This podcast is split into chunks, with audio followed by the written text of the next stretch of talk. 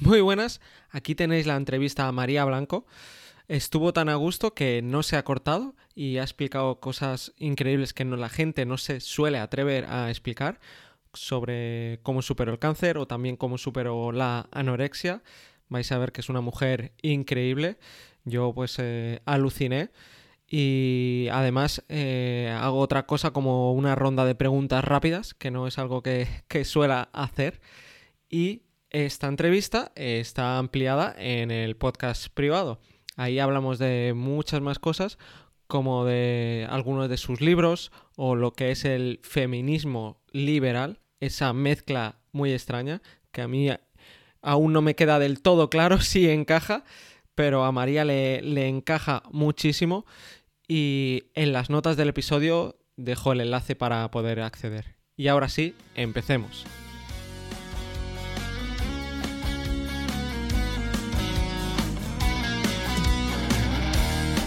Algún lugar de un gran país. ¿Qué tal? Bienvenida.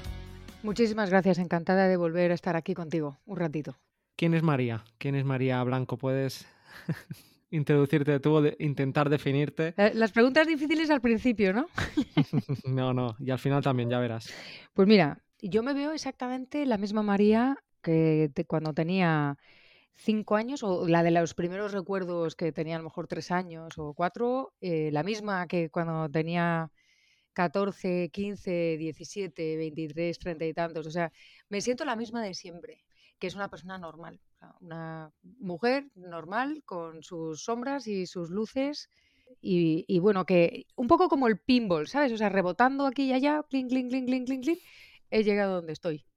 Y, y no estoy en un mal sitio, o sea, me encuentro bien. O sea, estoy satisfecha con, la vida, con las luces y con las sombras. Profesora, ¿no? Además. Soy profesora. Cuando yo llegué al CEU a dar clase y, y caí en el departamento, claro, de mi, especialidad donde yo hice la tesis doctoral es en historia del pensamiento económico. Entonces, estuve trabajando en la Complutense pues un año así, luego llegué al CEU, estaba haciendo la tesis todavía entonces de historia económica, entre las asignaturas, entre las asignaturas del departamento, pues a mí me dieron historia del pensamiento económico por la tarde, historia económica por la mañana. Cuando mis compañeros de carrera se enteraron que yo estaba dando historia económica, me miraban como, no me lo puedo creer, si odiabas la asignatura, odiabas ser profesora, o sea, no era como que ni de coña, no voy a ser profesora en mi vida. Eh, y además yo caí en económicas y empresariales de rebote, porque yo no quería ser, no era, yo no quería ser economista, ni quería ser banquero, ni quería ser empresaria, ni nada por el estilo. Yo quería ser científica, claro, quería ser astronauta, quería ser Valentina Tereskova y luego quería ser eh, médico, quería ser psiquiatra. ¿Y mm, qué tipo de profesora eres? Pues una profesora normal. Los profesores en España somos todos bastante mediocres, ¿eh? O sea, soy mediocre en investigación y seguro que soy mediocre en docencia. Lo que pasa es que considero un privilegio el dar clase a gente joven. Todo el tiempo tengo entre mis manos, trabajo con gente, no contra gente, ¿eh? trabajo con gente entre 18 y 23. Todo el tiempo. Y eso a mí me renueva, me renueva. Eh, para algunas personas es como que te haces más vieja y ves la diferencia. Yo no, yo veo un aprendizaje permanente, o sea, veo siempre ideas nuevas, cómo van progresando ellos, ellos y me lo enseñan a mí. y, eso es porque cuando yo llegué a dar clase, nadie, no, o sea, no, no, hay manual, ¿eh? No hay manual para dar clase, te dicen aquí este es el programa, aquí tu grupo, ala, ya está. Y, al principio me daba mucho miedo. Yo soy tímida y soy muy introvertida. ¿Quién lo diría? Ya, es todo trabajo. O sea, todo lo que veas es de, verdad, o sea, todo lo que veas social mío es, puro trabajo. Y entonces, desde los primeros días yo les miraba y me di cuenta que eh, veía en sus ojos el mismo miedo que, que tenía yo. Y entonces me di cuenta que ahí lo que hay que hacer es romper. O sea, rompes el miedo, el suyo y el tuyo. Y para eso tienes que bajarte de la tarima. Y, y, así, nada más, y darte cuenta de que tienes que estar enamorado de, lo que estás enseñando. Si enseñas cosas en las que no crees, ellos no se lo van a creer. Si enseñas cosas en las que crees, ellos van a prestarte atención. Pero hay veces que hay cosas yo creo que tienes que enseñar que a lo mejor no te las crees, ¿no? ¿Cómo haces eso? Les digo que no me las creo. Vale.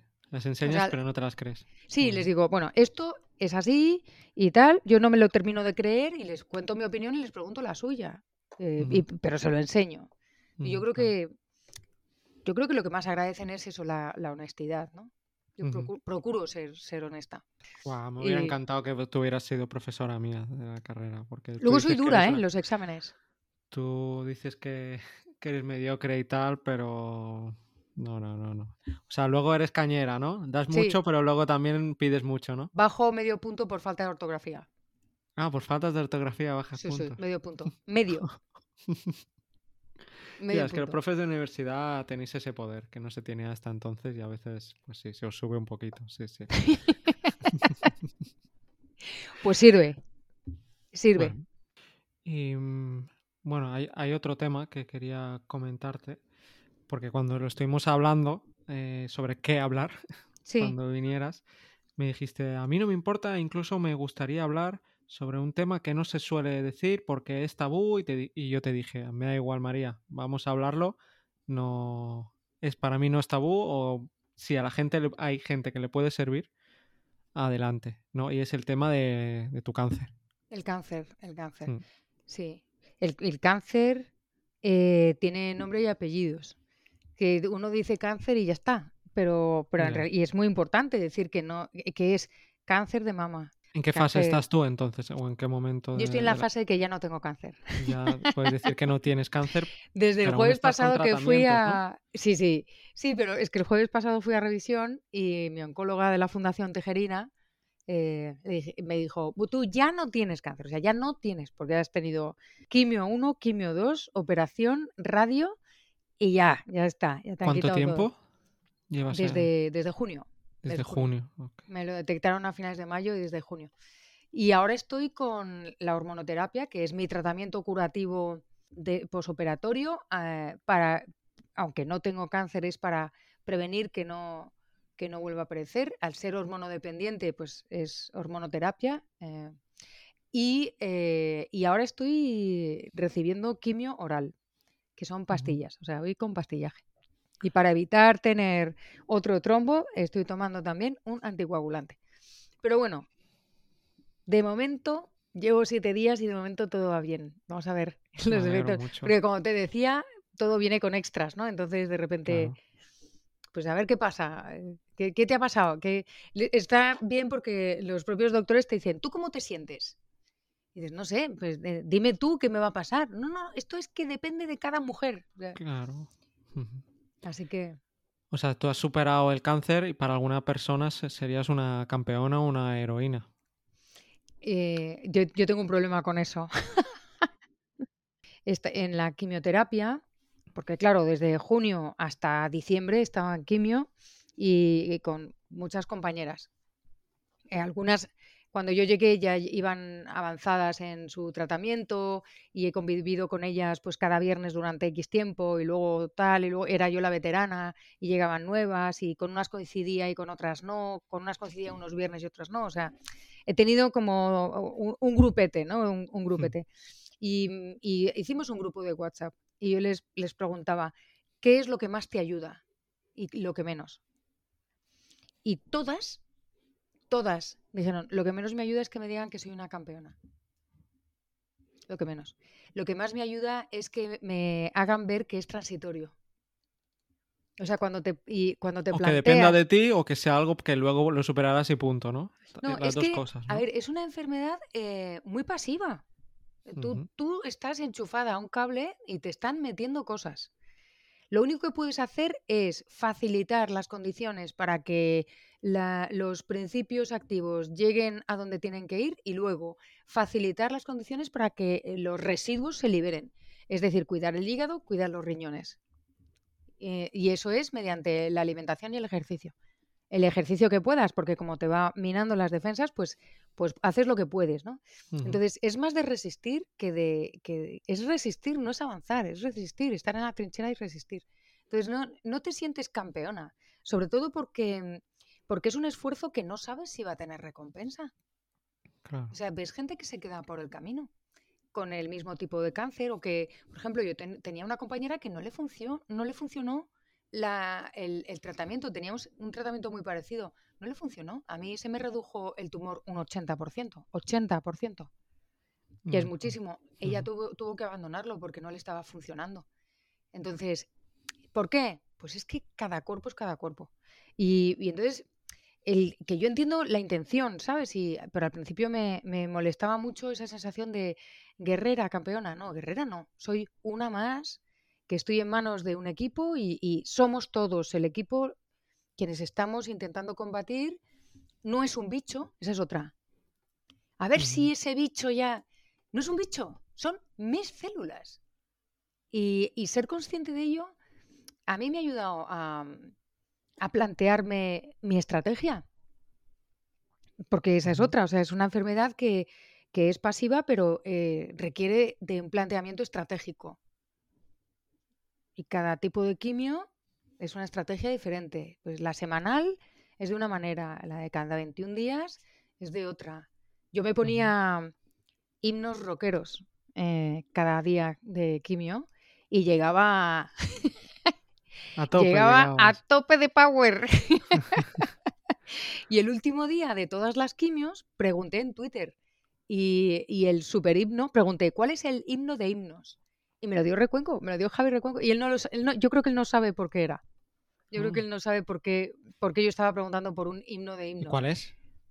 Eh, pues era, espérate, no me acuerdo del grupo, pero era, eh, se llamaba eh, eh espera, si, luego lo puedo buscar en, en Spotify y te, lo, y te lo pongo.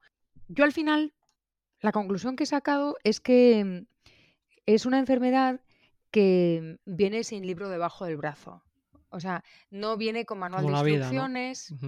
Sí, no viene con manual de instrucciones ni para ti, para afrontar todo lo que te está pasando.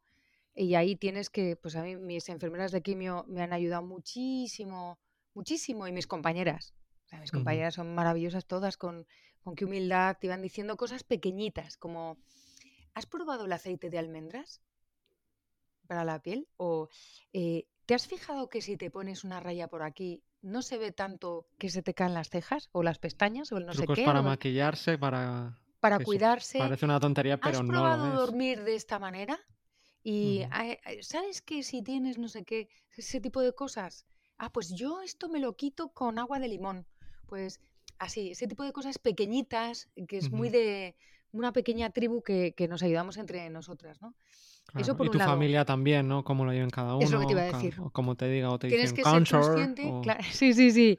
Sí, porque mi hija. Eh, una de las cosas que te pasan cuando tienes cáncer o cuando tienes una madre con cáncer es que la gente se asusta mogollón, ¿no? Entonces, em, pues tú dices, ¿no? Que además, yo reconozco que ahí igual he sido poco empática, pero me daba eh, te, debates entre, entre me autocensuro o lo llevo con normalidad. Y dices, pues yo, por mí, por todos mis compañeros, eh, arriba y abajo, al centro y para adentro. Cáncer, y se dice cáncer. Y lo aprendí cuando, cuando tuve anorexia. Eh, que la gente era como, uy, parece está demasiado delgada esta cosa que te pasa, anorexia ¿Cuándo tuviste anorexia? Con 30 años. Con 30 años, o sea, hace ya... Hace tiempo, hace tiempo con 30 años y estuve eh, luchando contra ello mucho tiempo. o sea, hasta los 30 años no te dio anorexia. No, lo sé. No, lo sé. No fui Se te detectó, ¿no? O lo detectaste o te diste, no sé cómo... No, me di cuenta yo, me hicieron darme cuenta. Te hicieron, ah, con 30 años te hicieron darte cuenta, pero a lo mejor llevabas... Claro, me lo pregunto porque me sorprende que con 30... Porque... No, no, es cada vez más normal. Es cada vez más, normal. Pensaba que era con menor edad general. sí, los casos más habituales es como en la adolescencia, pero también cuando hay un cambio gordo en la mujer. De hecho, eh, la menopausia también es cuando aflora eh, un rechazo a tu propio cuerpo y hay, y hay problemas de alimentación que no son anorexia y no son bulimia. Em, la anorexia y la bulimia son las dos caras de la misma moneda en realidad, ¿no? Eh, pero, pero hay otros trastornos de alimentación y otros problemas de alimentación que no son exactamente esos, pero que sí se basan en, tener un prototipo en tu cabeza y verte mal con tu cuerpo todo el tiempo. Verte mal con tu cuerpo todo el tiempo. Y tener una mala relación con la comida. No tener una relación normal, sana, sino... Mm. tener una mala relación con, la comida. Y, bueno, pues resulta que es relativamente normal cuando, en mi caso, eh, justo coincidió con el divorcio y, y, no es que tuviera culpa el divorcio, ni mi pobre ex marido, que es una bellísima persona, sino que el cambio brusco de una cosa a otra puede, puede hacer que aflore algo que está latente. Por eso te digo que es, muy posible que estuviera latente desde la adolescencia por diferentes razones y que estuvo ahí latente creciendo, moldeándose hasta que hizo plum y afloró. Entonces yo ahí... entra el alcoholismo, por ejemplo, ¿no? Se da cuando hay un cambio así grande, claro. Hmm. Mm. Entonces, por, eso que yo en esa época aprendí a decir anorexia y a llevarlo con tranquilidad, porque hay muchas mujeres que se sienten muy mal por decir he sido anoréxica o soy anoréxica o soy bulímica o, lo que sea. cáncer. Y entonces ahora dije, bueno, pues yo voy a decir tengo cáncer. Y entonces te das cuenta que hay gente que se te pone a llorar en el hombro o que no sé qué. Y entonces en, mi hija Carlota, pues em, se acostumbró a, cuando hablaba con, con sus amigos, eh, pues en vez de decir cáncer, el cáncer de mi madre, porque mi madre tiene cáncer o no sé qué cuántos, decía cancer, para sacarles una sonrisa, para sacarles una sonrisa y quitar hierro, ¿no? entonces me decía, a mí me preguntaba, ¿qué tal tu cáncer? Entonces, pues bien, estoy bien con mi cáncer. Pero eh, es lo mejor, o sea, que tus hijos tengan sentido del humor y que uno afronte problemas serios con sentido del humor es lo mejor que te puede pasar. ¿Y la anorexia se supera o cómo, funciona eso? Pues de nuevo, cada mente es cada mente. Unos lo superan, otros no lo superan. Yo creo que siempre te queda... Depende del tipo de anorexia también, ¿no? El mío fue una anorexia muy consciente porque no tenía 12 años. ¿Sabes? Que yo creo que cuando tienes 12 años y tienes una etapa que es como una especie de, yo qué sé, sarampión que tienes y que luego se te va, pero yo tenía 30, estaba casada y tenía dos hijos. Y estaba haciendo la tesis y trabajando. Entonces, fue un proceso ultra consciente, muy consciente, que, ¿Cómo te fue el proceso? O sea, ¿cómo, cómo fue ese proceso? ¿Cómo la, anorexia, la anorexia y la bulimia, o sea, estos problemas son, supongo que como todas las enfermedades mentales, son un infierno. O sea, es un infierno. Es un infierno en el que estás disparando eh, como si fuera un frontón. Tú te disparas a ti misma. Entonces, tú, ¿qué ah. pasa en el frontón? Tú tiras la pelota y si la tiras ladeada, te vuelve ladeada. Si la tiras muy fuerte, te vuelve muy fuerte. Si la tiras flojo, te vuelve floja. Pues así. Entonces tú estás contra. Es, es, es, Spider-Man contra Spider-Man. El bueno contra, contra el malo. Y, y, es una batalla que, que superas cuando te das cuenta que en realidad quieres ser feliz. O sea, cuando pones por delante eh, vivir feliz y te das cuenta de que comiendo se puede ser feliz. Y, cuando te das cuenta de que el peso no es relevante, lo relevante es la salud. Y ya está. Eh, entonces yo... ¿Pero ¿Cómo te diste cuenta? Te lo pregunto. O sea, ¿fue un trabajo tuyo propio o fuiste a una clínica o No, no, no, yo fui a terapia, fui a un psicólogo. Eh, el psicólogo que me salvó la vida, literal, eh, se llama Borja Álvarez de Toledo y vive en, Boston. Eh, lo, digo con orgullo, lo digo con orgullo. Yo te voy a decir una cosa, eh, a mí me tuvieron que convencer para ir al psicólogo, es decir, y yo estuve tres meses con el teléfono de Borja en el, en el bolsillo sin llamar, porque yo, ¿para qué? ¿Qué dices? Pero yo, ¿cómo voy a estar? Pero si soy ama de casa, trabajadora, madre de familia, eh, devota esposa y de todo, ¿qué problema voy a tener yo?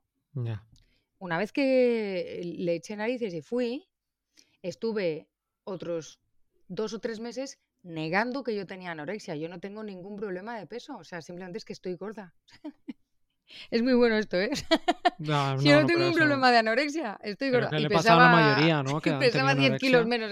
Ese es el problema, ¿no? que precisamente que no te das cuenta. gorda, de, verdad tú eres gorda. Y hasta que te das cuenta de que sí. Y el día que me di cuenta, fíjate cómo fue. Borja me trajo un croissant. Uno, un croissant. Y me dijo, te he traído un croissant. Y dije, no me lo voy a tomar. ¿Por qué? Porque voy a engordar. ¿Cuánto vas a engordar? Y yo dije, pues por lo menos un kilo y medio. Entonces me preguntó, ¿cuánto pesa el, croissant? Y entonces me cabré muchísimo porque vi que, claro, si tomas 150 gramos de croissant, un kilo y medio igual es demasiado. Y por supuesto me dediqué a insultarle sin insultarle, diciendo, bueno, es que no entiendes los procesos biológicos de la absorción de no sé qué. Y luego hizo una cosa que fue lo que radicalmente me sirvió más, que es darme un libro. Me dio un libro de un, escrito por una chica anoréxica que eh, se llamaba, no me acuerdo de la autora, pero el libro era The Unbearable Weight, el peso insostenible. Y venía precedido de una poesía que había escrito la chica cuando estaba en el momento más oscuro de la anorexia, me sentí tan reflejada que estuve llorando, llorando, llorando y dije, soy yo. O sea, era un monstruo que te agarraba por la espalda y te clavaba las uñas y no te dejaba caminar y te sentías fatal y, y cuando veías al espejo solo veías el monstruo y veías el monstruo deforme. Bueno, una cosa como muy así, pero claro, era el momento que ya estaba en lo peor, ¿no? Y me sentí tan reflejada que dije, pues debe ser que sí, ¿eh? Y, y fueron cuatro años muy intensos, muy intensos de terapia creo que se llama humanística, que es como un poquito de todo. Y eh, yo le pregunté, me compré como tres libros sobre tipos de terapia, porque él me hacía terapia y yo estaba analizándole a él. Em, tuvo una paciencia infinita, infinita, y, yo... Es la peor paciente que hay. Ese tipo de, esas pacientes son... y, y, entonces lo que hacía era intentar pillarle. Esto lo dices porque, claro, según la escuela no sé cuántos, y era, y el otro como con una paciencia brutal. Se y, merecen y, ahí sí, ahí me di cuenta un día en el colmo de la desesperación, eh, le dije, es que quiero salir de esto. O sea, soy consciente de que tengo un problema mental, que es una enfermedad mental. Le di todas las vueltas, porque puestos a dar vueltas, soy capaz de mm. dar todas las vueltas una y otra vez y sacar más picos y análisis todo bien racional, ¿sabes? Disonancia cognitiva todo el rato a tope para tú no... venga a analizar y venga a analizar y venga a analizar, pero no comía. Todo, todo el tiempo analizaba y analicé. O sea, me conozco, pero que no te puedes imaginar cómo, porque me he puesto una lupa tan grande que he analizado todo. Sí, eso también dicen, que la gente que, claro. o anoréxica bulímica que se conoce muy bien. Claro, y entonces un día le dije, ya soy consciente de que tengo un problema mental, tengo una enfermedad mental, que es esta y no sé qué, no sé cuántos y tal. ¿Qué tengo que hacer para curarme? Y me miró y me dijo, come. No puedo comer, come. Es que me odio a mí misma.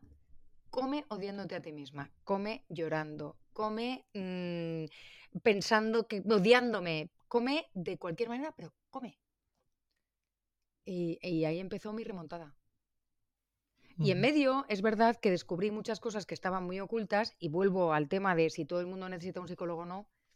Todos tenemos la necesidad de dos espejos para mirar nuestra espalda. Y yo tenía una espalda llena de cosas que no veía. Siempre he sido muy analítica, pero no puedes analizar lo que no ves. Entonces, el o no quieres ver. o no quieres ver, o no puedes ver, o no sabes ver, o, no has tenido el entorno que te ayude a verlo, o lo que sea. Y a mí la anorexia le, le, estoy eternamente agradecida por todo, por todo lo que he visto.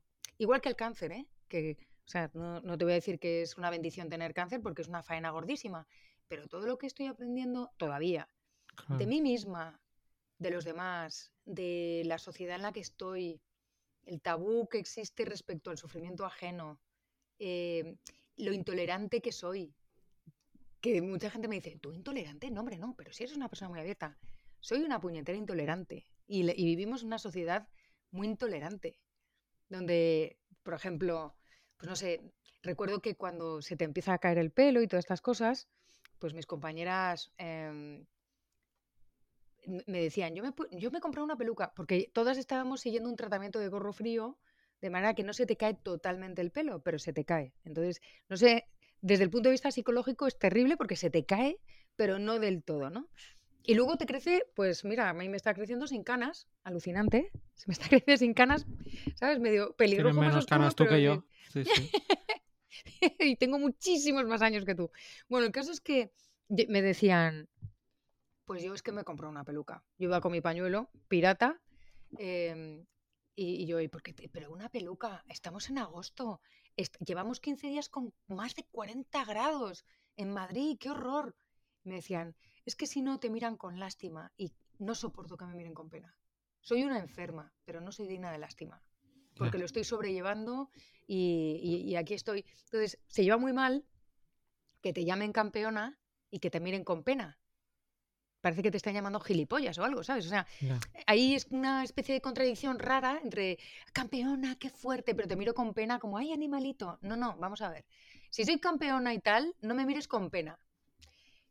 Y luego, por otro lado, claro, yo también hablaba con mis compañeras de quimio, me decían, es que cada uno hace lo que puede. A lo mejor tú, antes de tener cáncer, veas una persona con claros síntomas de ser enferma oncológica, a lo mejor mirabas con pena, pero no por nada, sino porque de verdad te daba pena verla sufrir, porque anticipabas que estaba sufriendo y que qué situación tan terrible y, te daba lástima. Pues sí. Entonces me, he dado cuenta, por eso te digo que me di cuenta de que soy muy intolerante, porque pues también los demás reaccionan como pueden. También los mm. demás llegan a esta situación eh, en el que soy su madre, su hija, su hermana, su amiga, su compañera de trabajo, su conocida o su seguidora tuitera, soy fan suyo o lo que sea. Y, vienen también sin manual de instrucciones respecto a qué se le dice a una persona que de repente te dice que tiene cáncer de mama y que está con quimio. Pues, pues no sé, pues cualquier cosa pero con naturalidad. Entonces la gente te dice las cosas más increíbles del mundo, unas te duelen, otras menos, también mm. depende de quién venga y del momento en que venga, pero lo que sí digo, por favor, a quien me esté escuchando, nunca preguntéis a una persona que está siguiendo quimioterapia si se sufre mucho, porque me lo han preguntado tres veces. Oye, ¿sufres mucho en la quimioterapia? Eso es lo que más te jode. Pues sí, porque es como para decirle, pues no, la verdad es un paseillo. O sea, ¿qué le dices? O sea, ¿qué, ¿Cómo respondes? Porque ese, ese interés morboso a qué se debe. El, no te puedes imaginar lo que es la, quimio, o sea, no, no lo entiendo. No entiendo que alguien lo pregunte. Tengo que decir que la persona que me lo preguntó le dije, ¿te parece que es una pregunta correcta? Para, o sea, es una pregunta adecuada para alguien que está en plena quimio. No, bueno, a ver, es que yo nunca he tenido que pasar por eso, entonces no lo sé. Y ahí me salió la persona malvada que soy, la mala reprimida que soy, y le dije, bueno, no sé si desearte que algún día lo experimentes. Qué bruto. Mm, es muy mala, sí. Te salió tu parte intolerante total. Te salió tu parte ahí. Sí, sí, sí. Lo siento, o sea, fue la única vez. La única. Bueno. Y te eh. tengo que decir que no me arrepiento. Ya, ya, sí, lo sé. eso es lo mejor de todo. Cada uno. Em, y ahora quiero hacerte así unas preguntas un poco así como rápidas, ¿vale? Venga. Eh, primero, un libro de la infancia que te acuerdes con cariño. Eh, pues todos los de los cinco de Un libro que no te hayas podido acabar. Vas a arruinar mi reputación. Eh, la rebelión de Atlas de Ayn Rand. no, eres, no, eres, la primera que lo dice. No puedo. Eh, un libro que hayas. El libro que hayas regalado más. A cada persona le regalo uno. no ha habido ninguno que hayas repetido. No. Vale. ¿El libro que regalarías a tu peor enemigo? No sé quién es mi peor enemigo, pero el libro que regalaría a mi peor enemigo probablemente es mi último libro. Vale, buena respuesta. Y ahora sí, si te quieres extenderte, quería saber más sobre tus libros favoritos. Me gusta releer mucho eh, cosas muy clásicas griegas. Soy un poco friki ahí, pero es la ficción que leo, ¿no? Entonces, por ejemplo, todos, todas las comedias de Aristófanes, y de hecho he escrito sobre ellas, me, me las he releído todas las veces. Pero también me, he releído muchas veces eh, la metamorfosis, las metamorfosis de Ovidio. Me parece tan divertido. O sea, es que me parece lo más. Me lo leo en verano siempre. Luego, em, Las ciudades invisibles de Italo Calvino. Ese libro me lo he leído, pues me lo he podido leer diez veces. Me lo leería otra vez. Igual que em, eh, Pedro Páramo, de Juan Rulfo. E, ese tipo de lecturas que tienen un punto de cuento, de magia, de tal, me apasionan. Es lo que me transporta, ¿no? Aparte de los libros que me enseñan, a mí me gustan los libros que enseñan y por eso lo del cerebro, la economía, no sé qué. O sea, pues me he leído muchos libros de economía, pero si me preguntas por mis libros favoritos, no son libros de economía. No son libros de economía. De hecho, igual voy a acabar fatal, pero no son libros de economía. Los libros que de verdad más me gustan son esos, los que te cogen y te transportan. Igual que la poesía, me gusta. Me gusta mucho la poesía de Ángel González, por ejemplo. Muy bien, pues María, muchísimas gracias por haber vuelto al podcast. Ya a tu disposición para cuando quieras. Muchísimas gracias a ti. Chao. Chao, hasta luego.